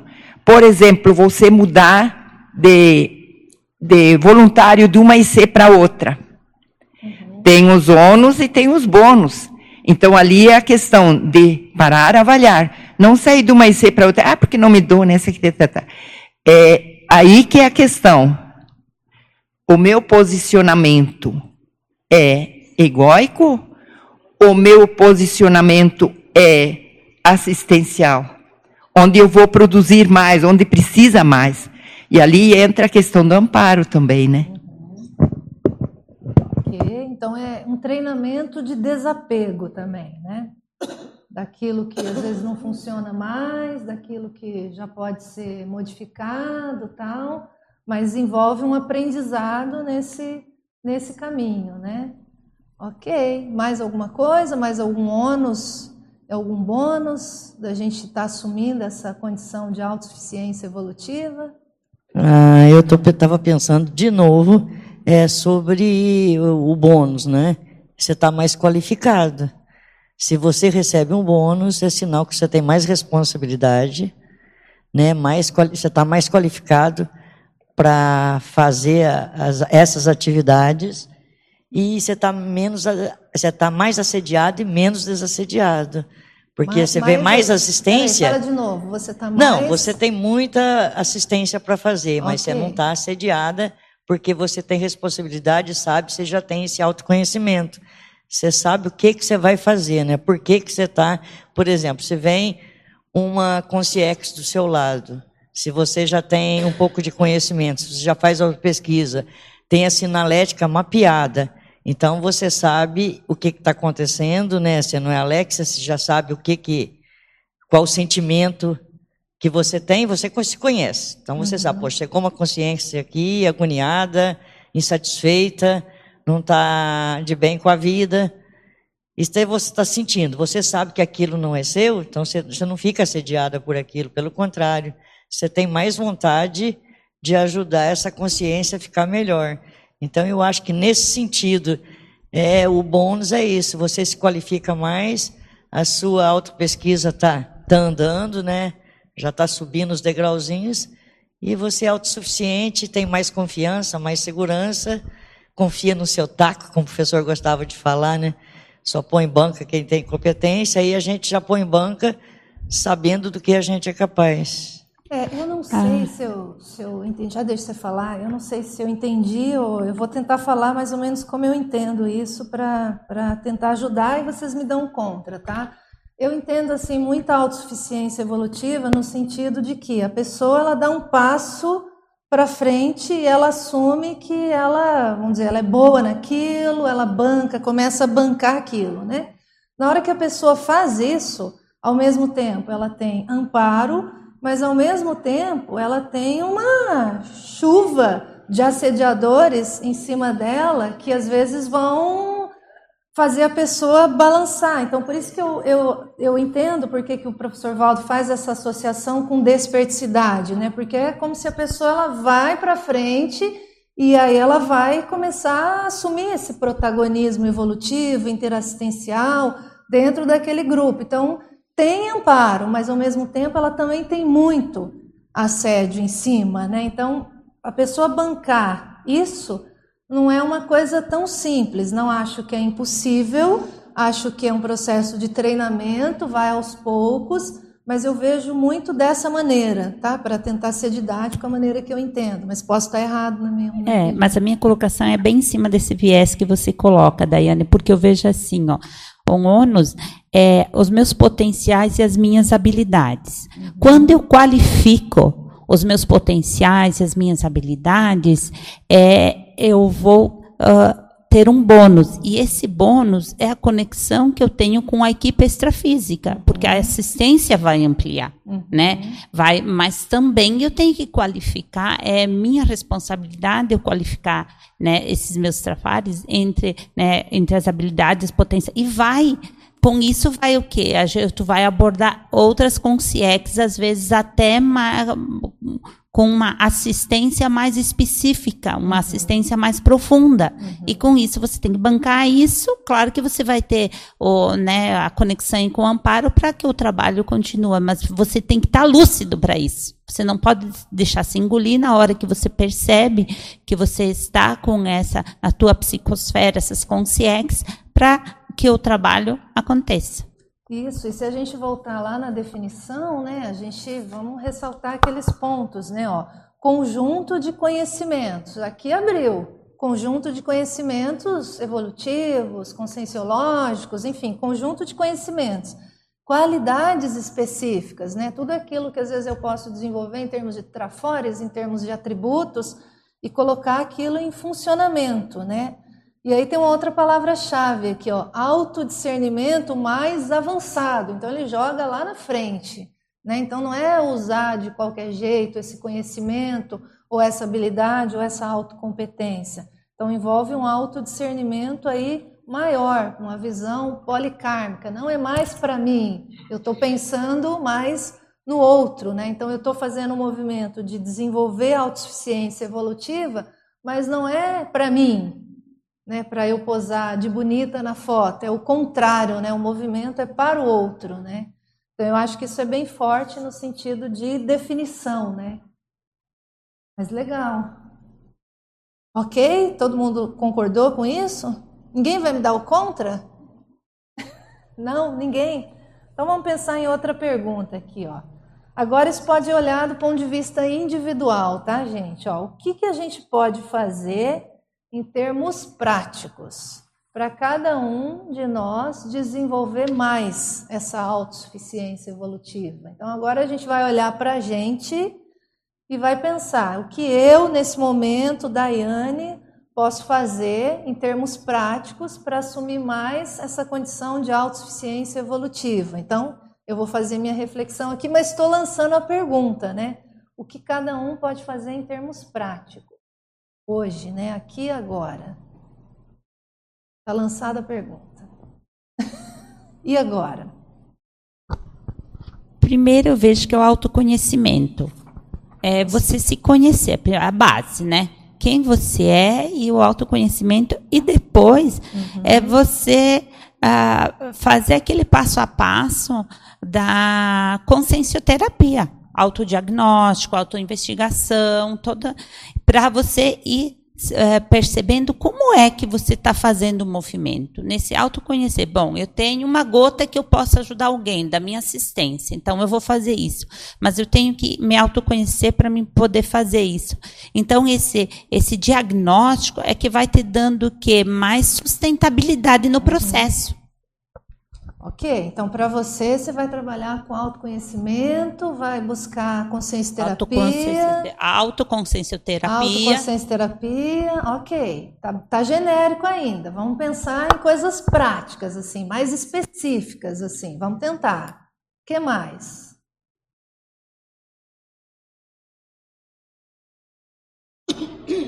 que, que você vai fazer? Balanço. Balanço. Alto. Isso é, eu percebo, existe uma técnica muito prática dentro de uma IC, onde a gente faz um auto, uma autoavaliação e vai indo. Eu, com todos os meus trafores, trafares, a, o meu grupo Karma, uhum. dentro do grupo Polikarma, e o meu temperamento, a, toda a minha genética, toda, tudo isso ajuda muito para a gente se localizar no aqui e agora. Porque nós não somos só passado, nós não somos só presente, nós somos o passado presente. E o presente que está sempre projetando. Então, nós, é, é essa questão da gente se pegar na mão. E eu sou isso e não tem como. E o que, que é que eu estou fazendo com todo esse cabedal de vida que eu tenho? E, e no que, que eu estou aproveitando?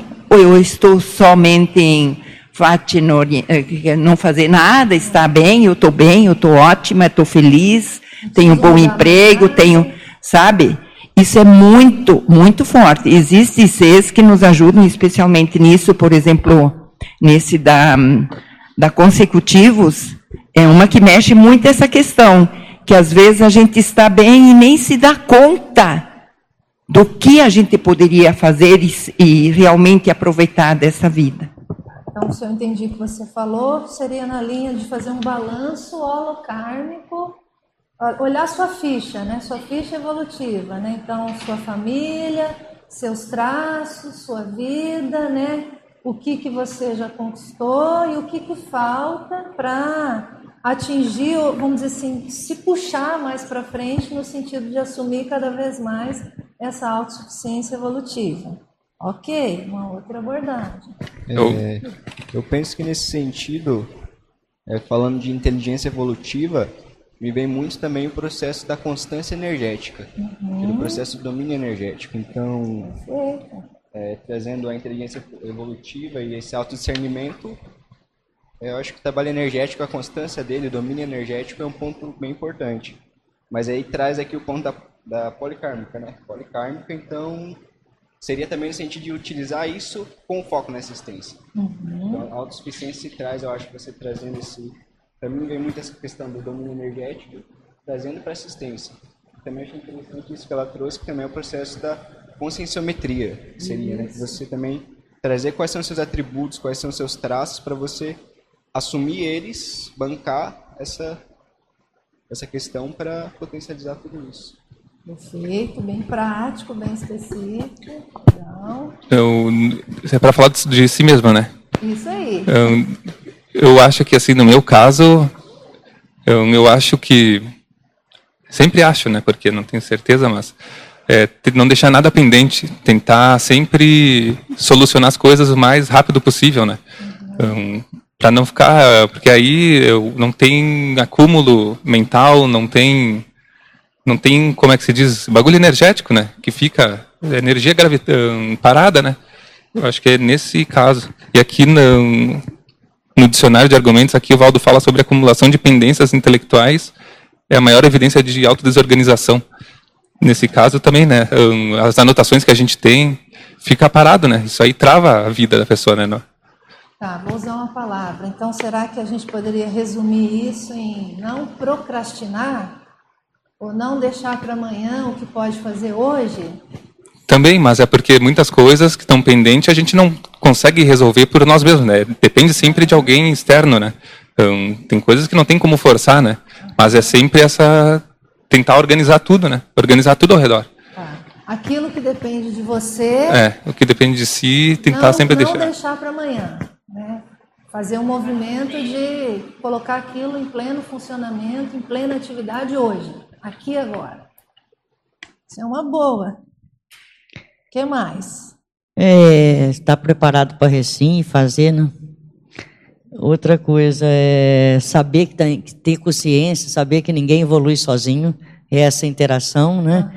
Uhum. Você sabe que não evolui sozinho, então você está precisando, você faz assistência. Se você precisa de assistência, pedir, uhum. né? E ter essa autonomia de poder ajudar, a tua autonomia energética, de saber a hora certa, o que, que você pode fazer para interagir com todo mundo. É você sozinho, mas interagindo com todo mundo, né? Uhum. Então, uma então eu acho que é autonomia é. energética é. e ao mesmo tempo também essa essa admitir que às vezes você vai precisar do outro, vai buscar ajuda. É, procurar outro, é cursos, procurar, né? Uhum. Trabalhar mesmo uh, e fazer a reciclagem, né? Ser ter a glasnost, né? Querer, uhum. que é o principal, né? Você querer e ir em frente, né? Não procrastinar, que nem foi acabou de falar agora há pouco, não deixar para amanhã Tá. Deixar para próximo, né? E eu não ouvi ninguém falar aqui. E, e assim, assumir alguma coisa no sentido, ah, eu vou assumir essa especialidade ou eu vou me aprofundar em tal tema porque eu quero ajudar outras pessoas a se desenvolverem nisso. Vocês acham que isso pode ser, pode ajudar a pessoa a assumir sua autossuficiência evolutiva? É uma coisa também prática, né? Então eu vou agora estudar mais o tema tal, eu vou começar a escrever sobre esse tema, eu vou fazer um verbete, eu vou ver na tertúlia matinal falar dele, vou fazer uma palestra, vou dar um curso, porque eu vou fixar aquilo em mim, mas ao mesmo tempo eu já estou olhando para o outro, né? Então, veja, é, são coisas práticas. Né? É uma coisa que me chama para vir nesses debates é exatamente isso que você está falando, porque a pessoa ela se esforça, ela autopesquisa e ela partilha, e com isso vai nos ajudando também a nós procurarmos uh, os nossos pontos de maior aprofundamento. Então, eu acho isso uma coisa muito boa, porque não, não ajuda só nós que estamos aqui, mas todas aquelas pessoas que nos ouvem.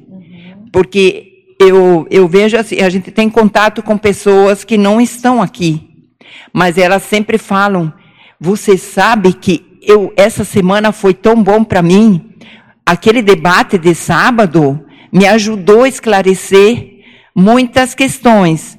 Então, é uma assistência que se faz, às vezes, sem ter a dimensão da abrangência, e, e é, é, às vezes é um esforço que, porque todos nós pesquisamos. Uhum. E muitas vezes nós guardamos a nossa pesquisa. E expor aqui, então, eu acho que é uma forma de, de ampliar a assistência e também nós, nós melhorarmos o nosso, a nossa comunicação, a nossa interação. É nesse sentido, assim. Estudar aquilo, aprofundar naquele tema, expor, voltar para aquele tema, aprofundar, trabalhar as reciclagens que envolvem aquele tema, voltar a expor em outro nível, em outro patamar, né? Sempre em frente, puxando para frente, né? É, Isso talvez retrate bem essa condição de autossuficiência evolutiva. É, a escolha do tema ali é bem interessante quando você coloca, Tayane, porque nessa escolha do tema você vai ver a sua afinidade. Uhum. E dentro dessa afinidade você vai uh, conseguir ver a sua especialidade. Uhum. E dentro dessa especialidade você vai fazer a primeira assistência para você, porque você estudando esse tema, você vai se conhecendo melhor, você vai vendo os teus atributos, as tuas habilidades, as potencialidades, e nisso depois você vai desenvolver o quê? Você vai desenvolver um, um curso, você vai desenvolver uma palestra, o que, que você vai fazer com esse tema? E eu acho que ali é um movimento que a gente vai fazendo para a gente ter essa autossuficiência evolutiva, evolutiva. né? Legal. Alexandre? É, às vezes, né, como a gente está na equipe aí, né, a gente vê que é, dependendo do, do Ibope que dá uma atividade, né, uma palestra, um círculo, a gente vê o quanto é avançado esse tema. Né? Eu acho que esse tema de hoje realmente é, é mais avançado. E eu estava pensando aqui, né, você colocou essa questão de modo prático, mas eu pensei aqui numa, num aspecto importante, que é assim, o que, que seria o inverso da autossuficiência? Além, além, do óbvio, né, que é a insuficiência, uhum. mas seria o processo da autocomplacência, um aspecto para ressaltar. Uhum. E acho que um ponto que às vezes dificulta a gente assumir mais autossuficiência é essa zona de conforto. Porque a zona de conforto é uma coisa que engana demais. Porque a pessoa até ela pode ter superado algumas coisas, conquistado algumas coisas, e por isso que o referencial é sempre ela, né? Uhum. Porque é, há determinadas condições para a pessoa que pode ser muito desafiante, pode ser uma coisa é, que tira ela da zona de conforto demais. Para aquela outra pessoa, aquilo já é uma total zona de conforto. Então, por exemplo, o próprio exemplo que você deu aí é perfeito. Mas, por exemplo, para muita gente, né? É ah, apresentar um verbete, não sei o que lá. A pessoa pode fazer isso em total zona de conforto, porque perfeito. ela já está naquela temática, ela já domina aquilo ali, ela não aprofunda. Então, tem que ver realmente para cada pessoa o que, que é o que vai te tirar da zona de conforto. Exato. E às vezes, para outra pessoa, ela já superou aquilo para o outro não, então tem que ver onde que dói em cada um. Uhum. Mas eu acho que se fosse resumir essa condição da, de, do que, que a gente deve fazer para ser mais autossuficiente na prática, é ver onde estão os nossos pontos de zona de conforto e de autocomplacência. Perfeito, acho que um ponto perfeito. que pega bastante isso é autocomplacência. A gente uhum tende a ficar no gostosinho demais, né? É, porque a vida humana é muito difícil, é muito puxada, e aí essa questão da autossuficiência é, ah, eu vou lá hoje, sábado de manhã, para discutir autossuficiência, dá trabalho demais isso, né? Então é um negócio assim que de fato não, não é fácil, né? Então acho que é um tema hard e acho que de fato é um, é um desafio a gente pensar nisso daí, em auto, porque autossuficiência não tem limite, né? Não. Até a gente chegar no nível de consciência livre, não. Eu não sei se para ele também ele ele está contente com o nível de autossuficiência, né? porque é tudo uma questão de referencial, né? Tem outros níveis. Então, para nós, o autossuficiência do serenão é o máximo, né? É o top. Mas sei lá se para ele o que que é que autossuficiência, que é né? A gente não consegue Sim. nem imaginar. Né? É, então, enfim. Legal. Deixa eu fazer aqui algumas divulgações. Depois eu vou fazer uma última pergunta aqui para vocês, para a gente poder fechar aqui o nosso debate de hoje, tá? Então, uh, curso Proexologia Herbex, 15 a 17 de novembro, começa a semana que vem. São vários EPICONs aqui no CAEC, curso bem completo. Curso da Teoria e Prática da Inversão Existencial, são várias turmas. A próxima turma começa agora em outubro. Não, já foi isso aqui, né? Começa em novembro, 29 a 1 de dezembro próxima turma de teoria e prática da inversão existencial. Vai ser lá no campus da Assinvexis. Muito bom. Outro curso é a imersão em pré-intermissiologia, né? O Felipe tocou nesse assunto aqui, 22 a 24 de novembro, esse mês, com o professor Alcir Alves. Aqui está chegando Fórum da TENEPS, 15º Fórum da TENEPS, e o 12º Encontro Internacional de Tenepsistas, 13 a 15 de dezembro, mês que vem. E um pouquinho antes, de 6 a 12 de dezembro, a quarta semana de Tenepsologia. Né? Então, vai ser aqui no CAEC, vários professores, vários tenepsistas, todos estão convidados, né? inscrições abertas. Curso de campo Desperticidade, já é a 16ª edição, vai acontecer em dezembro, 27 a 29 de dezembro, aqui no CAEC. São vários EPICONs, professora Dulce Dal, Hernani Brito e Gisele Sales, também aqui. Ah, esse aqui é diferente, ó, ECP3, curso que vai acontecer lá no Espírito Santo, né, Venda Nova, Domingos Martins, Espírito Santo. É um curso que é voltado com um projeto supra-institucional, ano que vem, 24 a 26 de janeiro de 2020, e o EPCOM vai ser o professor Leonardo Firmato. Então, uma oportunidade da gente se integrar ao grupo num processo aí de projeto, projeto supra-institucional. E aqui um último, noite de gala mnemônica, e aí agora puxando sardinha para consecutivos, né? 12 de junho, de 2020, o ano que vem, também um experimento retrocognitivo grupal. Todos também estão convidados, tá certo? Eu vou só falar alguns itens aqui, é, só para a gente poder fechar assim no sentido do que não é, é ainda essa condição de autossuficiência evolutiva, né? Ou seja, comportamentos, posturas, ou situações que às vezes a gente vai observar até mesmo na comunidade, mas que mostram que ainda não é uma condição de autossuficiência evolutiva. Tirado aqui do próprio verbete, tá? Por exemplo, a pessoa que tem é, escravidão à opinião pública. Então, vocês falaram muito de posicionamento, né? Então, ter autossuficiência evolutiva também é assumir certos posicionamentos públicos. Então, a pessoa que fica muito escrava à opinião pública, ela está demonstrando uma baixa autossuficiência evolutiva, ok? Isso é um exemplo. Uma pessoa que fica presa aos idiotismos culturais, concordam? Tem muitos hoje na sociedade, né? Então, ficar preso a certos idiotismos culturais mostra ainda um baixo nível de autossuficiência evolutiva. Tranquilo? É, os tradicionalismos, principalmente quando fossilizantes, também mostram essa insuficiência né, evolutiva. Ah, ondas da moda, o que vocês acham disso? Pega uma geração, principalmente a turma jovem, né? Hoje em dia é moda você ser tatuado e você é um estranho quando você não tem tatuagem, né? As pessoas te olham, mas como você não tem uma tatuagem, né? Então, ondas da moda, né? Então, a pessoa escrava a essas condições, né? Então, é um exemplo bem gritante, né? Best seller do momento.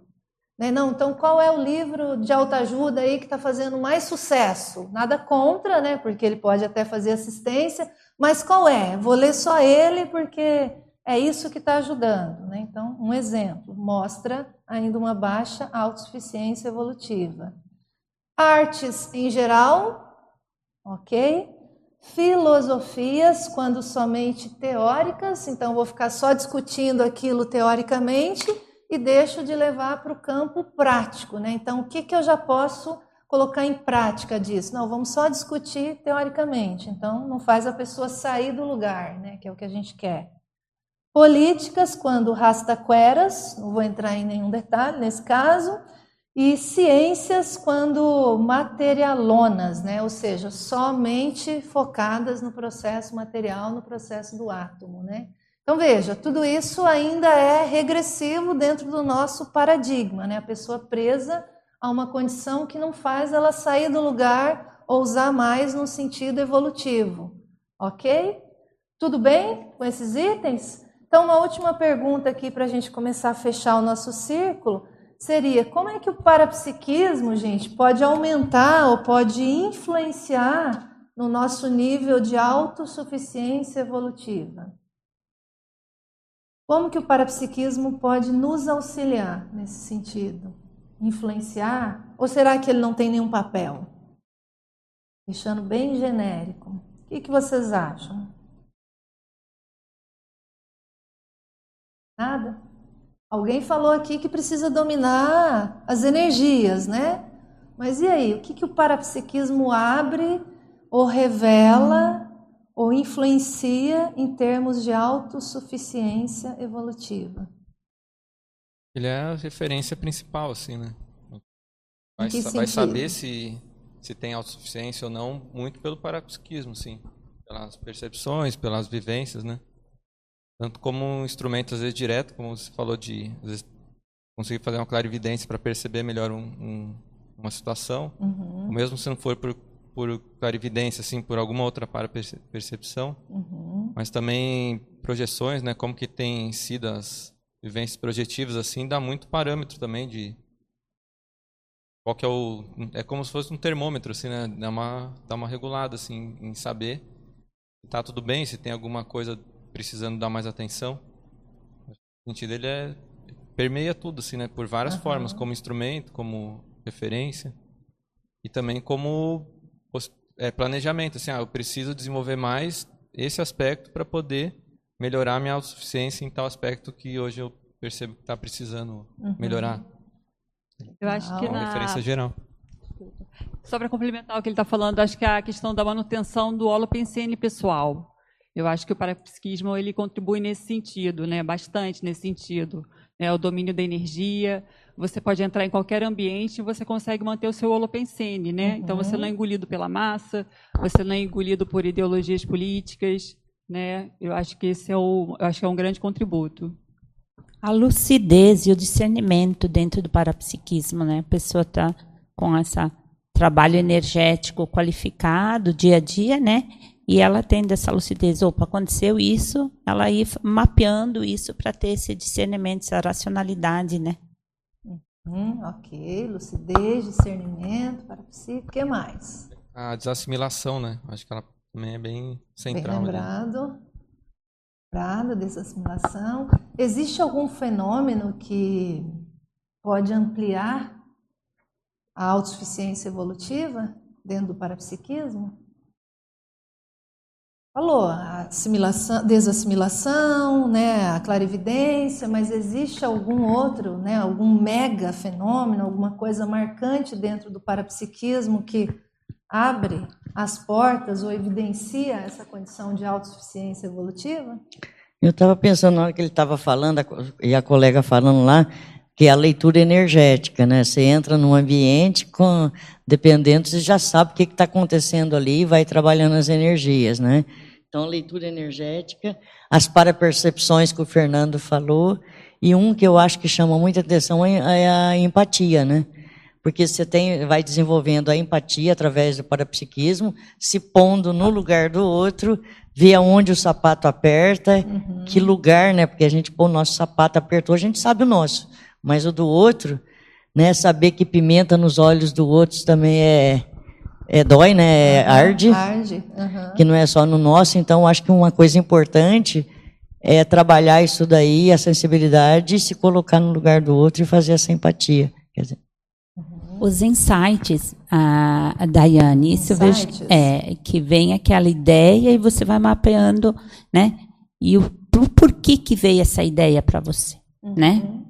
Então, se essa ideia, o que você faz com a ideia que veio, né? E por que, que ela veio. É uma ideia de amparador? É uma ideia de assediadora? O que, que é que você tem que fazer com aquilo que você recebeu? Qual é o teu comprometimento, a tua responsabilidade com o que veio para você? Ok, insights, o processo da empatia, clarividência, projeção. O que mais? Tem um mais mais, um fenômeno parapsíquico mais mais que evidencia essa condição de autossuficiência evolutiva?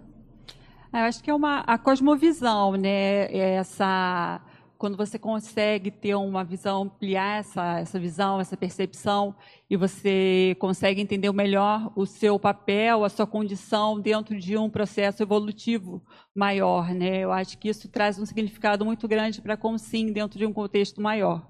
Você consegue entender várias situações, é, é, rupturas, né? Então, é, precisa de ter uma cosmovisão para entender realmente se uma ruptura é benéfica ou não. Uhum. Cosmovisão, quem dá mais? Pilar. Sei que você não fosse falar nada hoje, Pilar. Realmente me ajuda, me ajuda a fixar o que eu já conheço, se eu tenho experiência ou não. Uhum. Tem aspectos que eu não tive a mesma experiência que a outra pessoa. Uhum. Mas eu acho um aspecto muito importante é estar lembrando da convivência com a multidimensionalidade. Uhum. Esse eu acho um aspecto dos mais importantes para nós, uh, para nós desenvolvermos junto, junto com tudo isso que foi debatido e discutido aqui. Com todos esses aspectos que foram colocados, eu acho isso básico, que é conexão com os amparadores, né? Uhum. Que nos ajuda. Alguém lembrou aí a intuição. Aí quando você fala de ideia. convivência com a multidimensionalidade, a gente pode pensar em tudo, né? Tanto sim, os amparadores sim, quanto sim. Agora é bom, os é. cegos, as consciências necessitadas, as Mas tudo depende enfim. então dessa autoconsciência de todos esses outros, é, de todos esses de todas essas outras coisas que foram debatidas, né? Uhum. Traços, personalidade, comportamento, tudo isso entra dentro dessa sustentação, uhum. né? Sustentação energética. Até porque a autossuficiência evolutiva vai além de um domínio puramente só intrafísico, né? Nós sim, não estamos falando sim. só disso, né, que a gente é. enxerga. Ele é maior do que isso, né? Então tem sempre esse componente que nós às vezes esquecemos. Uhum. Só falamos do assédio, o autodesassédio, mas é, é esse conviver, né? Uhum. Conviver que está sempre presente. Ok, mas tem algum fenômeno? Pense, Eu vou pense. soprar, tem uma resposta aqui, assim, tem uma hipótese de resposta, né? Mas eu vou soprar no final, vai lá. Porque falando disso, trazendo a essa questão da multidimensionalidade, do domínio energético que se foi trazido, da Aham. desassimilação, é, me vem muito, não sei, é um, é um fenômeno, é um conjunto de fenômenos, né, que é o processo da, da escagem lúcida. Escagem lúcida. Porque ela, ela traz o contexto da multidimensionalidade, do domínio energético, é, da assistência, da interassistência. Então, acredito que a, o desenvolvimento da escagem lúcida aumenta a sua autoconfiança multidimensionalmente, energeticamente e de atuação interassistencial. Não, esse é um bom fenômeno, bem lembrado, e ele mostra exatamente esse nível de autossuficiência evolutiva, né? A pessoa sair daquela condição da escagem inconsciente ela começar a bancar a condição da escagem lúcida, né? Aquele negócio. Quem tem banca, né, faz ali, quem tem impõe ali a competência. Então essa escagem lúcida, ela é um fenômeno que pode mostrar assim, mas ainda não é esse. A projeção. Pra, Segundo eu- o professor Valdo, mas esse é um fenômeno É, marcante. a projeção é uma, uma das nossas ferramentas valiosas para nós conseguirmos ver a nossa capacidade de, de interagir com o intrafísico, extrafísico, com amparo, com assédio e indo para TENEPES também. Tá, mas trabalhando. qual o fenômeno que você falou? É projeção. Projeção, tá. Projeção. Vamos ver aqui. Projeção. Muito bom. Pangrafia? Ah lá, tá. Não é esse, mas a gente tem que entender os porquês, né? Mas também é um fenômeno bom, né? Fala, Felipe. Ah, não sei se é isso, mas pensando na, na pergunta que você fez, acho que tem duas coisas que bem sérias do parapsiquismo esse tema. Um é o domínio do estado vibracional, porque ah, eu penso que essa sustentabilidade, né, todo esse processo do parapsiquismo, quando a pessoa ela domina o estado vibracional, ela aplica o estado vibracional no momento que ela quiser, nas circunstâncias que ela quiser, isso dá um senso de, de autossustentação, de autoconfiança, de enfim, o, o- a, a ideia- aquela ideia básica, né? O mínimo que a gente pode tentar fazer é dominar as nossas próprias energias, né? Depois talvez a gente comece a olhar para fora, mas minimamente dominar as nossas energias. Então, esse eu acho que é um demarcador nesse processo de construção dessa autossuficiência evolutiva. E uma segunda questão é o que a Reinalda colocou, que é a TENEPS, né? Só que a TENEPS, muito mais do que a, a técnica em si, mas é a vivência da TENEPS para valer, né? Então, quando a TENEPS, ela permeia o nosso dia a dia, e esse eu acho que é um desafio gigantesco, né? Ah, você ter o olhar ou a visão da TENEPS ao longo de o tempo todo, durante o seu dia a dia, fazer a TENEPS ser vívida, né? A questão da isca consciente, ela torna-se um, um hábito e não mais um, um, um fenômeno, né? Raro, Acontece de né? vez em de vez em quando, né? nossa, incrível. Mas no momento que isso começa a permear a vida, eu acho que dá um, um- dá um outro tom para a vida da Consim, né? A TENEPS é uma coisa que muda totalmente a visão de mundo, né? Então eu vejo que isso, dentro desse processo de amadurecimento, para alcançar um maior nível de, de sustentabilidade, de autos- autossuficiência, eu penso que são duas coisas bem, bem chaves. Se a gente fosse construir aqui um, um medidor de autossuficiência evolutiva bem prático, a gente poderia colocar lá. Então vamos começar com EV, né? vamos começar lá pela projeção, vamos colocar essa condição que você falou, ó, sair da escagem lúcida, às vezes esporádica, para aquela mais frequente. A gente poderia pensar em algumas variáveis, né?